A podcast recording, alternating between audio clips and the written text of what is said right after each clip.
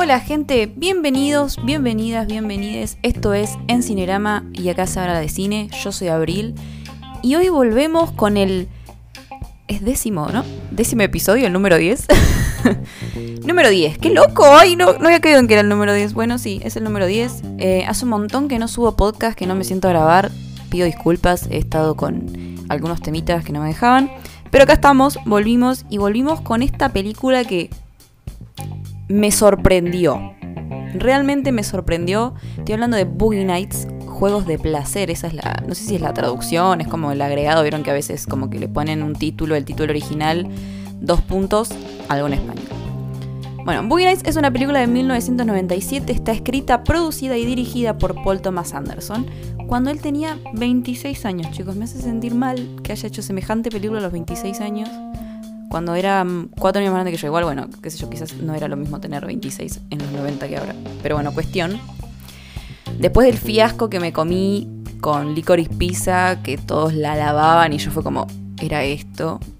Como que dije, voy a ver más películas de Paul Thomas Anderson, porque tiene mucha fama, entonces quiero ver de dónde sale todo ese hype que había alrededor de la película y de él y demás. Entonces hace un tiempito, hace una semana y pico ya, dos semanas, me dispuse a verla y ya les digo, me, encantó. Es una tragicomedia muy bien llevada, es una montaña rusa de emociones con personajes que te caen bien o que por lo menos llegas a entender, personajes que se desarrollan, que tienen una evolución, que tienen toda una historia y es, es realmente, es tremendo.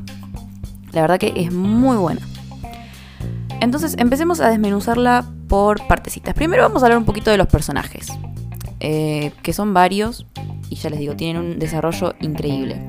Primero tenemos a Eddie Adams, a.k.a. Dirk Gently. No, Dirk Gently no, Dirk Gently es de una serie que a mí me gusta, perdón. Pero me lo confundí cuando en la película dijo ese nombre, fue como, ah, como el de la serie, pero no. Eddie Adams, a.k.a. Dirk Diggler, ese es su nombre de actor porno, está interpretado por Mark Wahlberg. ¿Qué nombre? trabalenguas que tiene este señor, Mark Wahlberg, el de...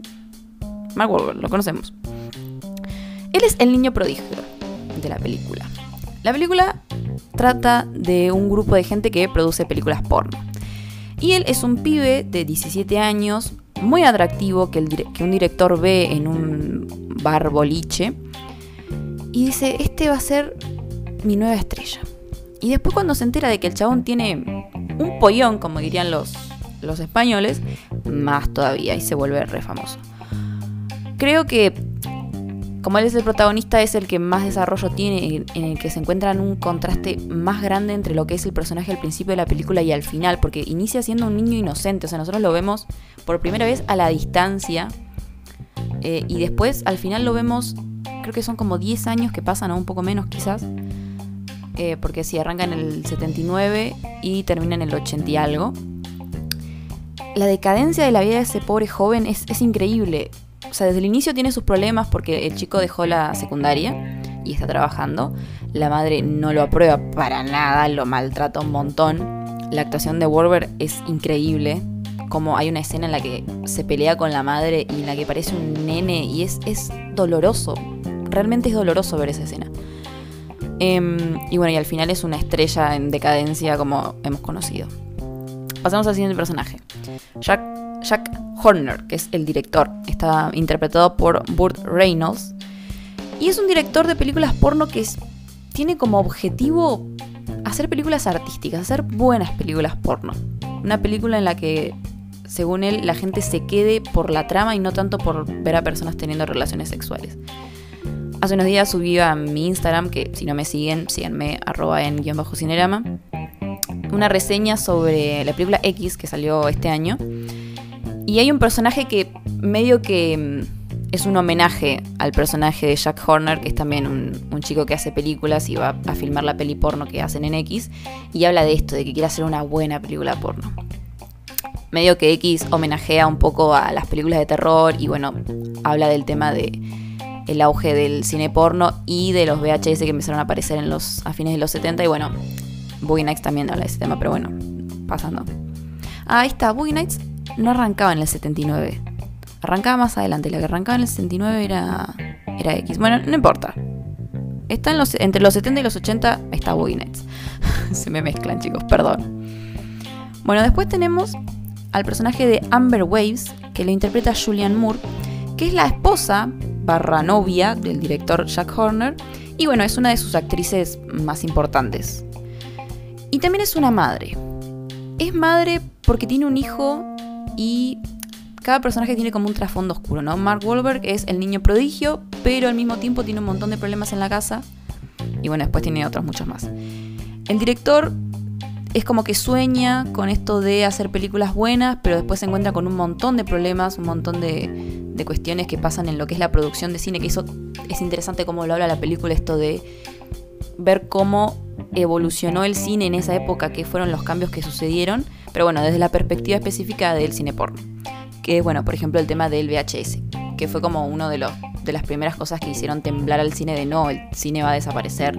Eh, medio como la tele, ¿no? Fueron como esas cosas que hicieron decir a la gente que el cine iba a morir, porque la gente iba a empezar a verlo en la casa, iba a dejar el cine, bla, bla, bla. Bueno, cuestión. El personaje de Julian Moore, eh, su lado oscuro es que, bueno, tiene una adicción a las drogas importante, y por eso, cuando se divorció de su ex esposo, el tipo se quedó con la custodia del hijo y ella no lo puede ver, que es la razón por la que más sufre su personaje. Pero lo que es loco es que esta cosa de la maternidad que ella no puede ejercer con su propio hijo, la ejerce con el resto. Es un poco perturbador y un poco retorcido porque esto lo ejerce con Eddie, con el personaje de Mark Wahlberg, el nuevo niño prodigio. Y es como raro, ¿por qué? Porque ella como que proyecta su amor de madre, su, cuestión, como que lo ve a Eddie y ve como a su hijo, pero tiene relaciones sexuales con él porque hacen películas juntos y hay una escena en la que se lo ve a esta situación y, es como un poco perturbador, pero es muy interesante al mismo tiempo. Después tenemos a Roller Girl, interpretada por Heather Graham, que Heather Graham, el único personaje que me acuerdo ahora mismo, además de Roller Girl, se llama Roller Girl porque está todo el tiempo con patines. Todo el fucking tiempo tiene patines puestos. Em, a Heather, en la película de Adam Sandler, esta donde va a la terapia de la ira con Jack Nicholson, que en un momento Jack Nicholson lo hace levantarse una mina, que resulta que es su una ex paciente de él que tiene problemas de autoestima y que le empieza a tirar torta porque piensa que el chavo no se quiere acostar con ella porque está gorda y no sé qué. Bueno, esa es Heather Graham. Tiene otros papeles, pero la verdad que ahora no me acuerdo. Ella es otra de las actrices que hacen las películas de Jack Horner. Es como una más, más joven, digamos y es la hija no querida. Medio que ya se van dando cuenta de que todos los personajes como que cumplen una estructura medio de familia. Está el niño prodigio que lo echaron de su casa de verdad, el director que viene a ser como una especie de padre o jefe, sí, cabeza de familia, Julian Moore que es como la madre, y acá tenemos a la hija no querida. Roller Girl como que no conocemos tanto de su historia tan detallada, pero sí sabemos, por ejemplo, que tuvo que dejar la escuela que en la escuela le hacían bullying porque ella era actriz porno. Em, entonces no la terminó y seguramente huyó de casa porque siempre que la vemos, la vemos viviendo en la casa de Jack Horner. Después tenemos a Reed Rothschild, eh, protagonizado, che. Em, ay, no me sale la palabra. Bueno, el actor que lo interpreta. Ahí está, interpretado por John C. Reilly. No sé bien cómo se pronuncia el apellido de este señor. Es un actor de comedia que medio que arrancó en ese momento también es reconocido hoy en día uno de Rulitos. Que, bueno, que también está en la película de Adam Sandler, ahora que me acuerdo, en esta misma de la, de la terapia de la ira, que es cuando van a pegarle a un monje. Bueno, el monje es el que le hacía bullying al personaje de Adam Sandler cuando eran chicos.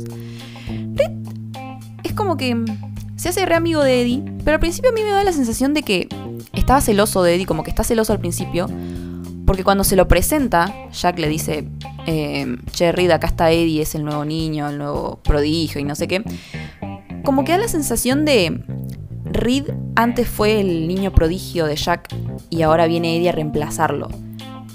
Y da como esa, hay como una tensión ahí de que Reed quiere competir con Eddie al principio, pero después se hacen amigos, entonces como que queda ahí. Y nunca se explora demasiado el personaje de él específicamente, entonces como que nunca nos enteramos.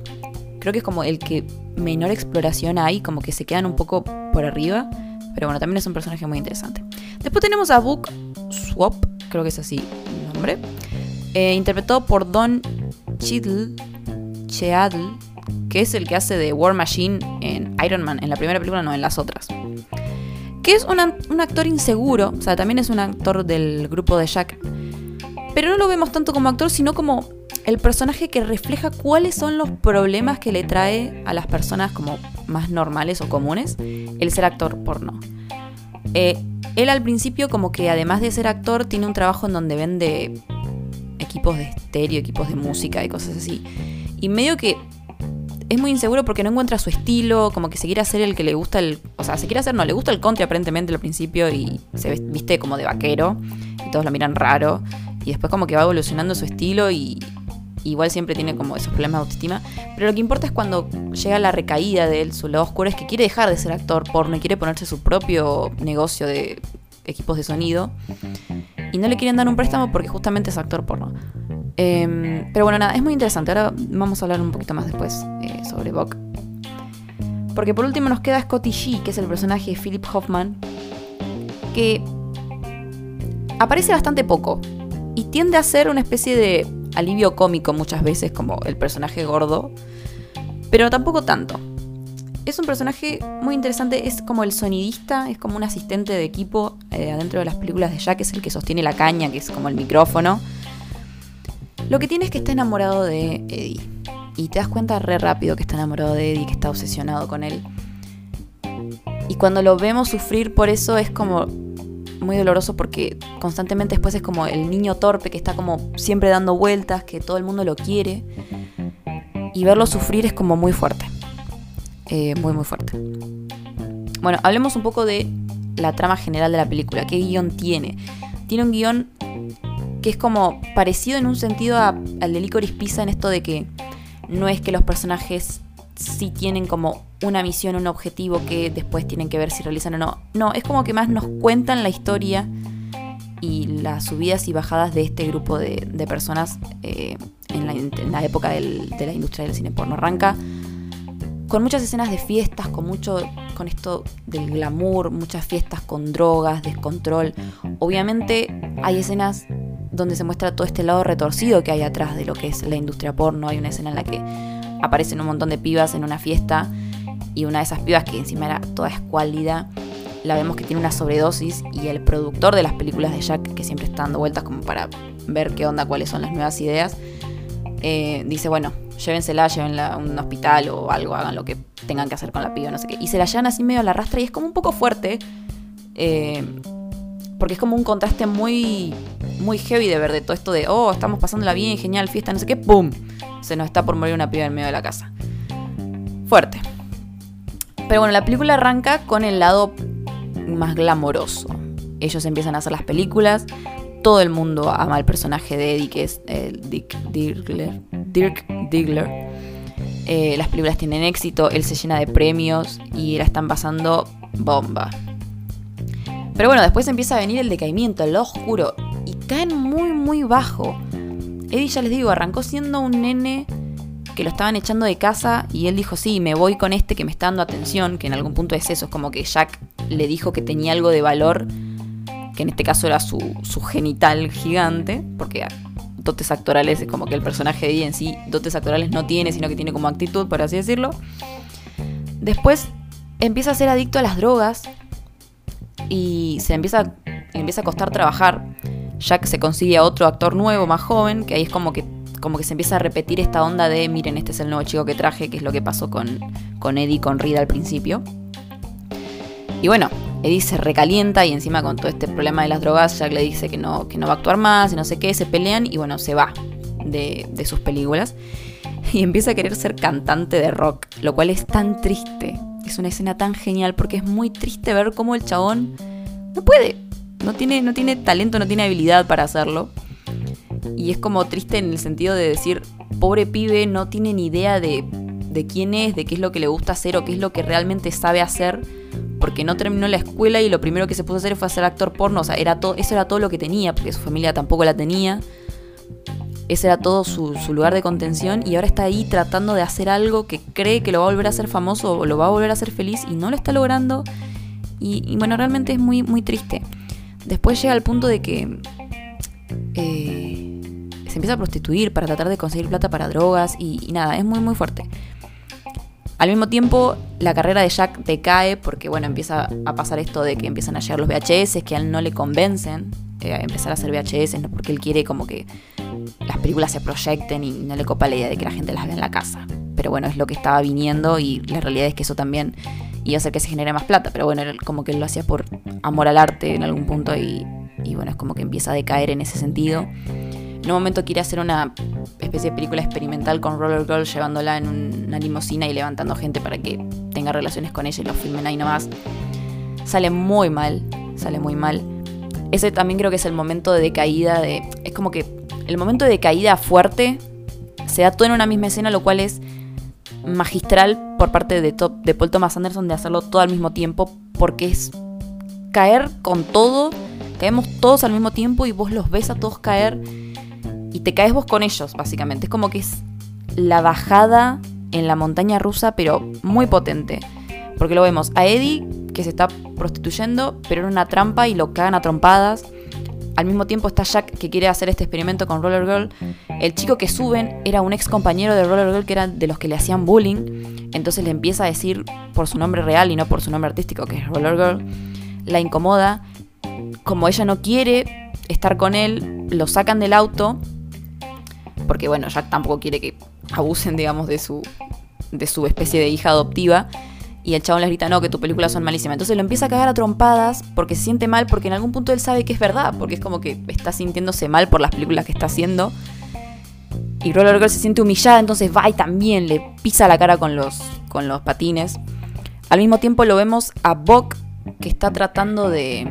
Está tratando, no, ya le rechazaron el préstamo. Ahora en este momento el personaje como que está en pareja y están por tener un hijo, va en un local a comprar donas y ve una situación en la que casi roban el lugar, pero un tipo que estaba sentado saca su arma, cuestión que termina, el ladrón, el cliente que estaba sentado y el cajero muertos y queda la bolsa de la plata ahí tirada.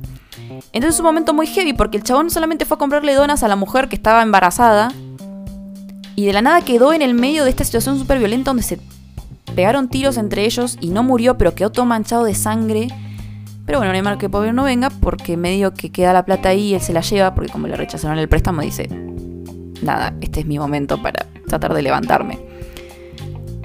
Y bueno, nada, es como que pasa todo al mismo tiempo y, nada, es muy fuerte, es una gran escena.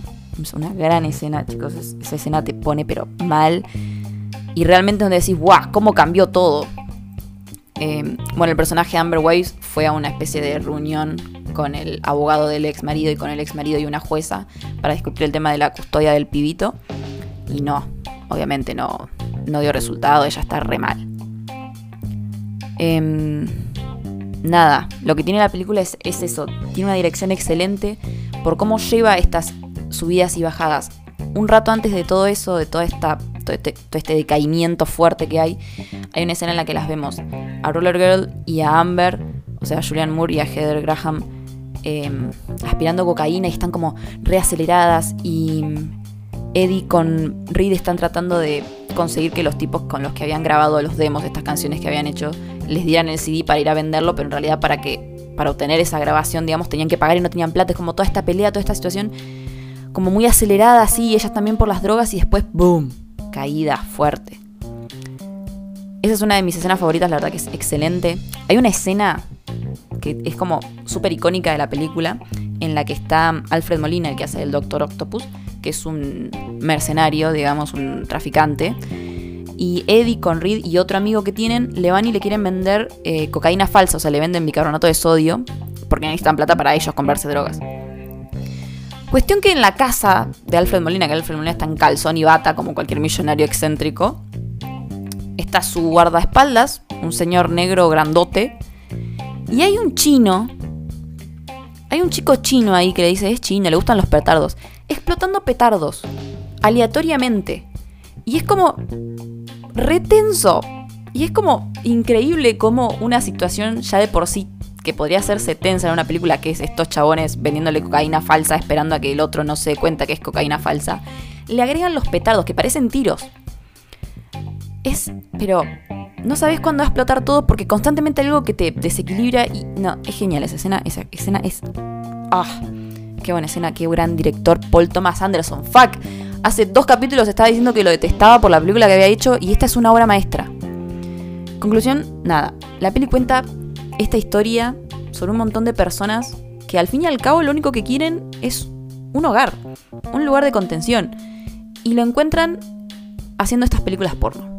Al final de la película hay toda una secuencia en la que él, donde Jack Horner, donde cuando ya todos se amigaron, porque Eddie vuelve con Jack, le pide disculpas por todo y quiere como reacomodar su vida.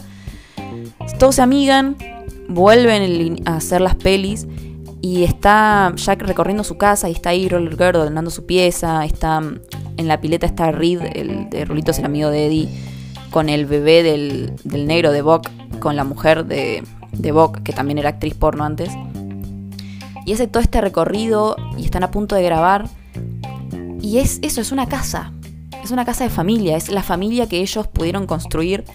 Es su lugar de, no sé, de amor. Ese amor que no pudieron encontrar o esa familia que perdieron, la encontraron ahí. Ya les digo, de una forma un poco retorcida. Después Scotty G como que no, no hay mucho más desarrollo. El momento triste de Scotty G es cuando en un momento le muestra a Eddie que se compró un auto parecido al de él y medio que lo intenta besar y, Eddie lo, rechaza y Scotty se queda llorando en el auto. Y es re triste porque ya les digo, es como que el personaje Scotty G es como el personaje inocente, el niño que está por todos lados dando vueltas.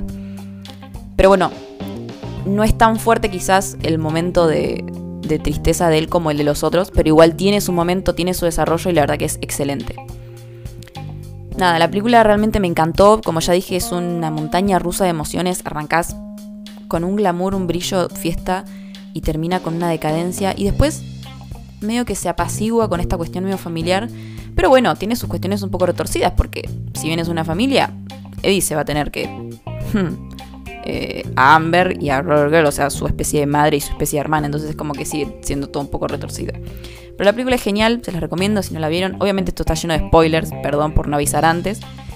Pero la película está muy bien hecha y yo creo que la van a disfrutar, por más de que yo les haya dicho de qué se trataba.